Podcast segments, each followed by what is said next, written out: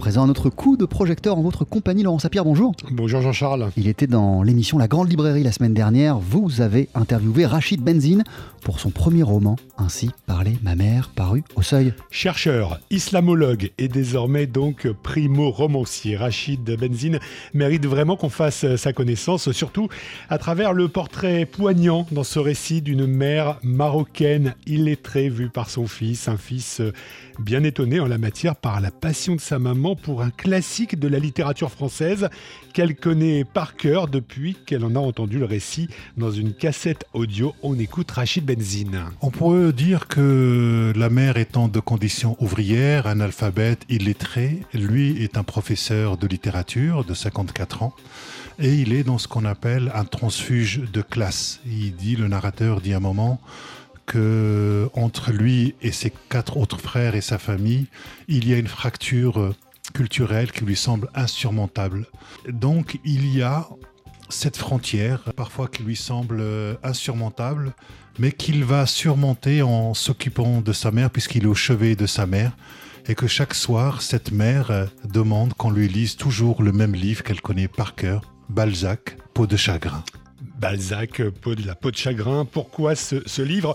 Peut-être parce que, parce que cette histoire hein, de, peau de chagrin hein, chez Balzac, qui exauce euh, tous les vœux de son jeune propriétaire, mais en le rapprochant euh, euh, en contrepartie à chaque fois un peu plus de la mort, eh bien ça fait écho au vieillissement de la mère et aux soins que lui donne son fils. Rachid Benzine raconte tout cela avec une sensibilité au scalpel, sans pathos, avec pudeur, avec aussi beaucoup d'humour hein, dans la description de ce personnage de la mère.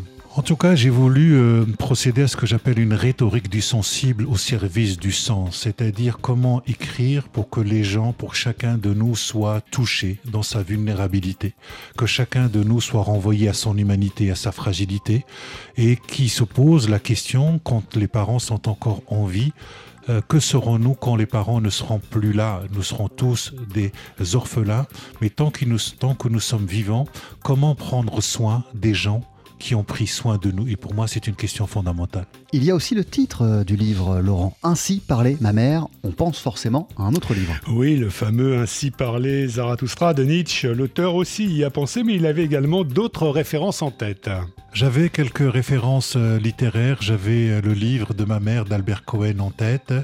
J'avais Romain Gary sur la promesse de l'aube, mais j'avais surtout un livre d'un philosophe qui s'appelle Paul Ricoeur et euh, à quelqu'un qui a travaillé sur euh, à la fois la vulnérabilité de l'être humain, la capacité, et en même temps euh, tout son travail sur le parcours de la reconnaissance. C'est une philosophie qui est très modeste, qui est toujours en dialogue, mais qui saisit ce qui fait à la fois la fragilité de l'homme et en même temps l'exceptionnalité de, de, cette existence. Aucune référence nietzschéenne malgré un titre qui peut faire penser à autre chose. Si, si, si, si, j'ai voulu, mais j'ai voulu justement ce décalage parce qu'on s'attend à Nietzsche et c'est les mères, les mères qui vont euh, toutes prendre la parole, mais en même temps, les paroles des mères, ce sont des paroles philosophiques. C'était Rachid Benzine pour son premier roman Ainsi parlait ma mère. C'est paru au seuil et vous l'avez rencontré pour nous, Rachid Benzine. Laurent Sapir, merci beaucoup.